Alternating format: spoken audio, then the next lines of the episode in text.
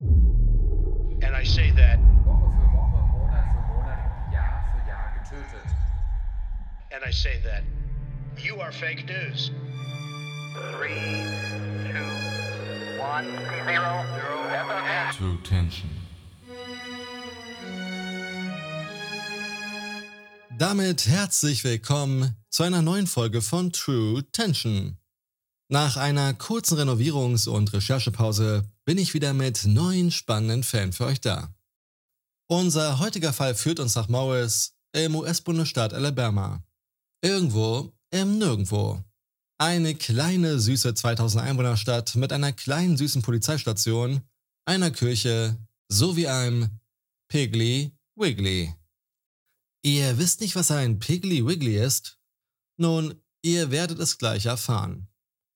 Aber vorab würde ich vorschlagen, schnappt euch ein Getränk eurer Wahl, macht es euch gemütlich, bevor wir wieder mal in die menschlichen Abgründe eintauchen und sogar ein kleines Comeback erleben. Es ist der 18. Februar 2015, an dem auf der Polizeistation in Morris der nachfolgende Notruf eingeht. Hey, um, I just got home and walked in the front door, and I don't know if the house has been broke into or what. The table's been knocked over. And Okay, let's back I up just a little bit.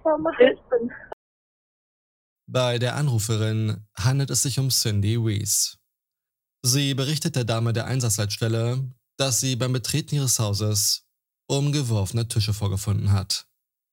Sie sagt, dass sie nicht weiß, ob eingebrochen wurde und dass sie ihren Mann nicht finden kann. So viel erstmal zum Notruf. Cindy Weiss kam übrigens gerade vom Piggly Wiggly zurück. Und wieder einmal sehe ich in Gedanken eure fragenden Gesichter vor mir was zur Holy Moly ist ein Piggly Wiggly? My mama taught me how to shop at Piggly Wiggly. Tatsächlich ist es eine Supermarktkette mit einem, wie ich finde, doch ziemlich putzigen Namen. Die Einsatzkräfte sind auch wahnsinnig schnell vor Ort, denn wenn man mal einen Blick auf Google Maps wirft, liegt die Polizeistation wirklich direkt gegenüber von dem Haus der Familie Weiss.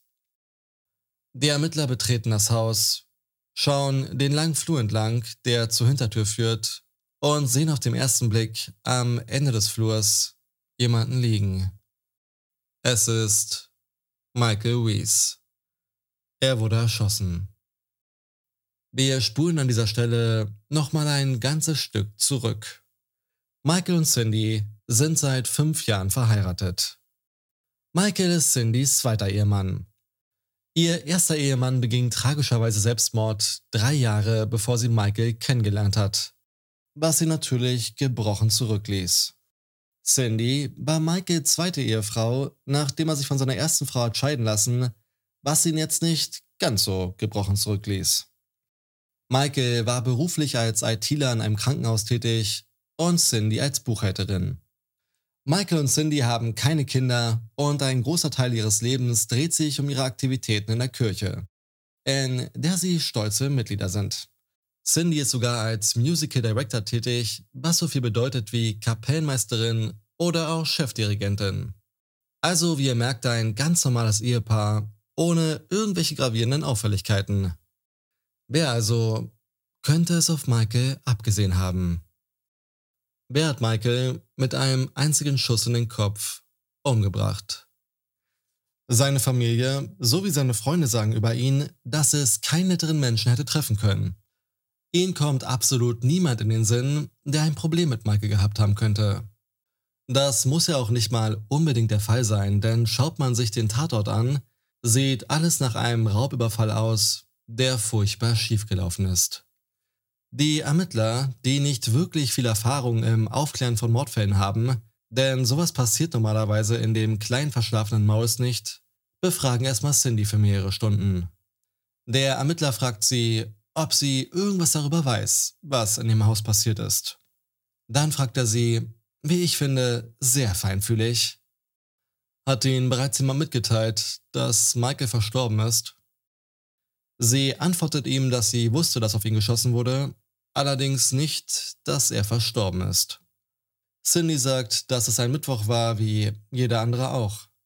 Sie haben beide gearbeitet, dann hat Michael Cindy abgeholt Anschließend sind sie zu Cindys Mutter gefahren, waren in der Kirche, haben auf dem Weg nach Hause einen Zwischenstopp eingelegt, um ein paar Burger zu holen, die sie dann im Anschluss im trauten Heim essen wollten.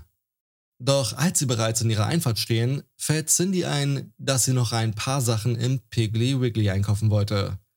Weshalb sie wieder losfährt, während Michael mit der Fastfood-Tüte das Haus betritt.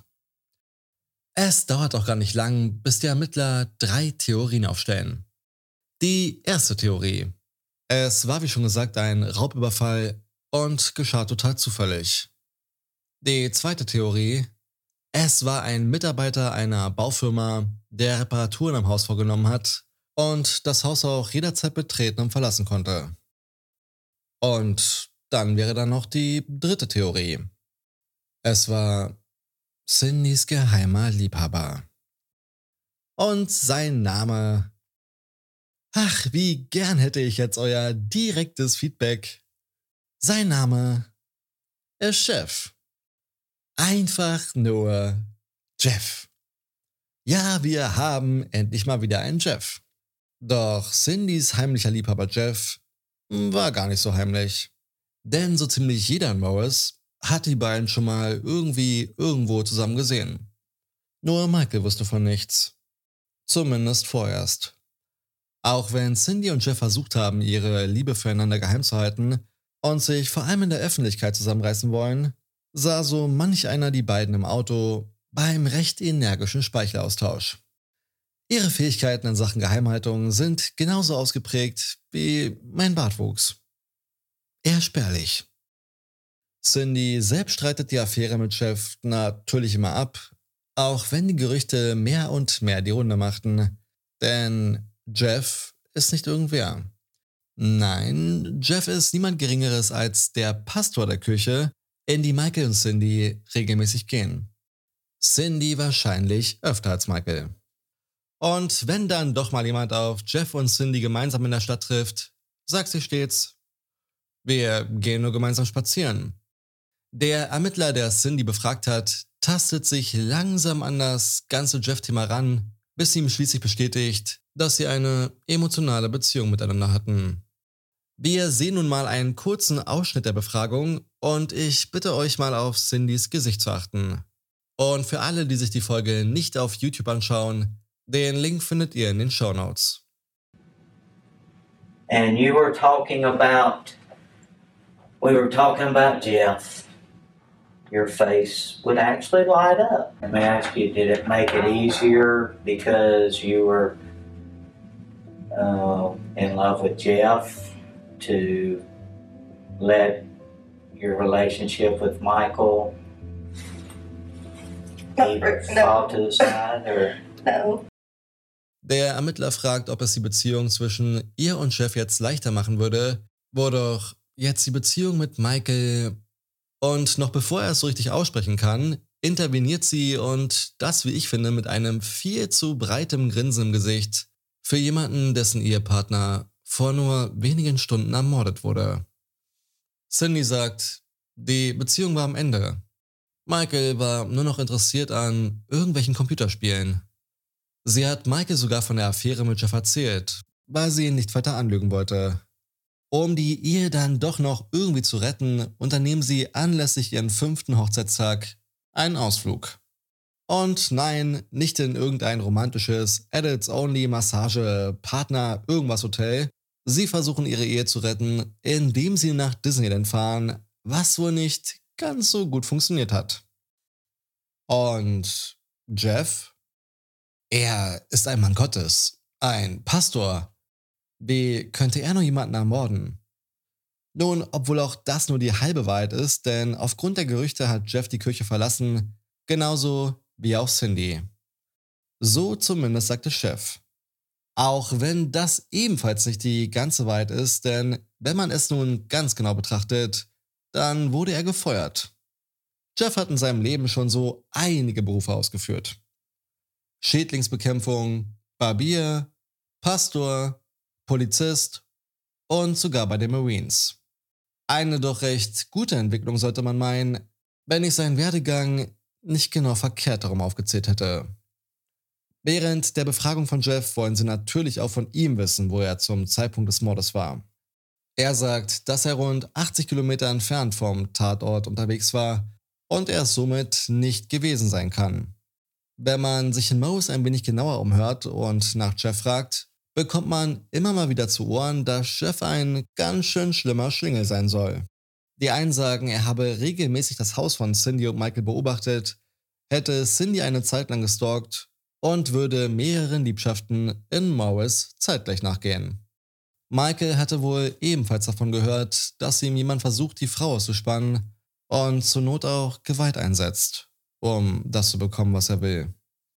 Der Ermittler fragt Jeff, ob Michaels Neugier oder sein Verdacht berechtigt gewesen sind, woraufhin Jeff nur eine Geste macht, die, glaube ich, sagen soll, schau mich an. Und dann zustimmend nickt. Und da Cindy sowie Michael sagen, dass sie nichts mit dem Mord an Jeff zu tun haben, graben die Ermittler noch ein bisschen tiefer. Sie nutzen den Buschfunk in der Kleinstadt in der Hoffnung, dass sie auf die Art an weitere Informationen kommen. Tatsächlich finden sich ein paar Einwohner, die anonym bleiben wollen, die wohl gehört haben, dass Chef mehreren Personen sein Auto angeboten hat, wenn sie sich im Gegenzug um Michael kümmern. Was den Ermittlern außerdem auffällt und ein Stück weit die erste Theorie mit dem Einbruch hinfällig macht, ist die Tatsache, dass so gut wie nichts zum Haus gestohlen wurde. Ein bisschen Schmuck. Nicht wirklich wertvoll wobei man wiederum die wertvollen Sachen nicht angerührt hat. Auch die zweite Theorie mit dem Mitarbeiter der Baufirma kann entkräftet werden, denn er hat ein wasserdichtes Alibi. Gehen wir an dieser Stelle doch mal ein wenig genauer auf den Notruf ein. Cindy hat er gesagt, sie kann ihren Mann nicht finden. Ihr Mann, der eindeutig am Ende des Flurs liegt. Man kann ihn theoretisch gar nicht übersehen. Es sei denn, sie wollte ihn nicht sehen und lieber darauf warten, bis die Einsatzkräfte ihn finden. Gehen wir noch ein paar Minuten weiter zurück und damit zu ihrer Begründung, weshalb sie nicht mit Michael zusammen das Haus betreten hat. Sie musste ja noch unbedingt zum Piggly Wiggly. Denn sie wusste nicht, ob sie noch ausreichend Orangensaft haben, ob sie genügend Eier, Toast, Milch und was sie sonst noch so gekauft hat vorrätig haben, und ist deshalb nochmal los. Daran sind drei Punkte höchst merkwürdig. Der erste Punkt. Sie haben sich gerade erst ein paar Burger geholt. Frische Burger. Warme Burger. Ich weiß ja nicht, wie es euch geht, aber ich muss mich schon ziemlich zum Wohle der anderen Autofahrer zusammenreißen, einen Burger unangetastet nach Hause zu bekommen und würde da schon gar nicht nochmal losfahren, weil ich etwas nicht mehr vorrätig haben könnte. Was uns zum zweiten Punkt bringt. Warum überprüft sie nicht erstmal, ob die oben erwähnten Sachen auch wirklich fehlen, bevor sie losfährt? Denn hätte sie es gemacht, und das ist Punkt 3, hätte sie festgestellt, dass all die Dinge, die sie gekauft hat, mehr als ausreichend vorhanden waren. Die Ermittler schauen sich nicht nur ganz genau im Haus um, sondern auch an Cindys Arbeitsplatz. Ihnen fällt auf, dass auf einem Regal in ihrem Büro ein Hochzeitsbild von ihr und Michael steht. Absolut vorbildlich. Und auf ihrem Schreibtisch direkt darunter ein Bild von ihr und Jeff. Nicht ganz so vorbildlich. Dann als nächstes werden sämtliche elektronische Daten ausgewertet, was ja oftmals ganz besonders spannend sein kann, wie wir spätestens nach dem Fall ein mörderischer Morgenspaziergang wissen. Cindys Kontoauszüge zeigen, dass sie Jeffs Miete seit mehreren Monaten bezahlt. Ihre Telefondaten zeigen, dass sie am Abend des Mordes eine Nachricht von Jeff erhalten hat, in der steht, halt mich auf dem Laufenden. Und das tut sie. Sie ruft ihn an und lässt die Verbindung die ganze Zeit über bestehen, so dass Chef alles mitbekommen kann, was Cindy so treibt. Irgendwann hört er dann wohl auch das hier. Sie hat anscheinend sogar mit ihm gesprochen, kurz bevor der Notruf durchgestellt wurde. Woher man das weiß? Nun, wie wir spätestens nach dem Fall rund um Pam Hub wissen, wird das Telefonat bereits aufgezeichnet, nachdem man die 911 wählt und nicht erst, wenn die Verbindung zu der Einsatzleitstelle steht. Auch Jeffs Telefondaten werfen einen großen Schatten auf sein Alibi. Er war nicht 80 Kilometer entfernt vom Tatort. Er war wohl auch nicht im Haus, hat sich aber zumindest in der Nähe aufgehalten. Die Ermittler gehen davon aus, dass Cindy Michael abgesetzt hat, Michael dann durch das Haus zur Hintertür gelaufen ist, um ihre Hunde reinzulassen, wo Cindy bereits auf ihn gewartet hat. Und dann... Die Ermittler konfrontieren nun Jeff. Sie sagen ihm, dass sie ganz genau wissen, dass er sich nicht, wie er es angegeben, 80 Kilometer entfernt aufgehalten hat, sondern sich laut seiner GPS-Daten in der Nähe aufgehalten haben muss. Außerdem teilen sie ihm ihre Vermutung mit, was sich wirklich an diesem Abend abgespielt hat. Entweder Cindy oder er selbst hat Michael kaltblütig und hinterrücks wie ein Schwein erschossen. Seine Antwort darauf, er sagt, dass er da respektvoll widersprechen muss. Ob nun respektvoll oder nicht, es ändert nichts daran, dass sie nicht mal einen Monat später verhaftet werden. Sowohl Cindy als auch Jeff. Beide werden wegen Mordes an Michael Reese angeklagt. Und beide bekennen sich für nicht schuldig. Allerdings, anders als Cindy, lässt sich Jeff im August 2016 auf einen Deal mit der Staatsanwaltschaft ein. Er sagt gegen Cindy aus und kommt im Gegenzug mit einer geringeren Strafe davon. Die Anklage lautet nun nicht mehr Mord, sondern Totschlag und seine Strafe wird auf 20 Jahre Haft festgesetzt. Cindys Verhandlung beginnt im November 2016. Wer Michael nun wirklich erschossen hat, ob es Cindy oder Jeff war, kann ich euch nicht sagen. Die Staatsanwaltschaft ist davon überzeugt, dass Cindy ihren Ehemann kaltblütig erschossen hat. Cindy ist Anwalt und wie könnte es auch anders sein, sagt, es war Jeff. Jeff hätte sie pausenlos gestalkt und einfach keine Ruhe geben wollen. Vor allem als Michael und Cindy nach Disneyland gefahren sind, soll Jeff außer sich vor Wut gewesen sein. Jeff war's, der im Haus auf Michael gewartet und ihn erschossen hat. Schon allein der Einschusswinkel könne das beweisen, denn Cindy hätte das von ihrer Größe gar nicht bewerkstelligen können. Es muss demnach eine größere Person gewesen sein. Zudem fand man auch keine Schmauchspuren, die Cindy als Schützen identifizieren könnten. Außerdem sagt der Anwalt, dass Chef nur mit dem Finger auf sie zeigen würde, weil er wütend auf sie ist. Nachdem sie beide verhaftet wurden, kam Cindy gegen eine Kautionszahlung von 100.000 Dollar wieder frei. Jeff wiederum musste bis zur Verhandlung hinter Gittern verweilen, da er das Geld nicht auftreiben konnte und Cindy sich auch nicht dazu bereit erklärt hat, für seine Kaution aufzukommen. Doch all die Bemühungen, Jeff den schwarzen Peter zuzuschieben, zeigen keinerlei Wirkung. Nach gerade mal 90 Minuten ist die Jury sich einig. Cindy ist schuldig und wird zu 40 Jahren Haft verurteilt. Wie schon gesagt, konnte nicht abschließend geklärt werden, wer nun wirklich auf Michael geschossen hat. Eins steht jedoch fest. Es war ganz allgemein mal wieder absolut unnötig, überhaupt auf ihn zu schießen, denn Cindy hätte sich auch einfach nur scheiden lassen können. Ich bin wirklich dafür, dass Scheidungsanwälte ein Marketingteam an die Seite gestellt bekommen, mit irgendeinem catchy Slogan wie lebenslänglich an ihren Partner gebunden oder lebenslänglich mit ganz schlechtem Karma hinter Gittern. Es gibt nicht nur entweder oder, denn ich zeige Ihnen den Mittelweg. Sie bewahren sich die Menschlichkeit und Ihrem Ehepartner das Leben. Lassen Sie sich jetzt beraten, denn kein Geld der Welt kann es rechtfertigen, dass Sie eine der anderen Optionen wählen. Falls hier gerade Scheidungsanwälte zuhören, ihr könnt das gerne übernehmen. So, und das war's auch schon wieder mit unserem heutigen Fall, der doch irgendwie sehr stark an den von Jennifer Faith erinnert. Was haltet ihr von dem Fall? Schreibt es mir wie immer gern in die YouTube-Kommentare oder auch auf Instagram unter truetension.podcast. Und wenn ihr an dem Abonnieren-Button vorbeikommt, dann hey, klickt doch gerne mal drauf. Ich wünsche euch nun einen wunderschönen restlichen Tag und wir hören uns bereits in ein paar Tagen wieder. Bis dahin, passt auf euch auf und bis dann. And I say that you are fake news. Three, One zero zero. That's our to attention.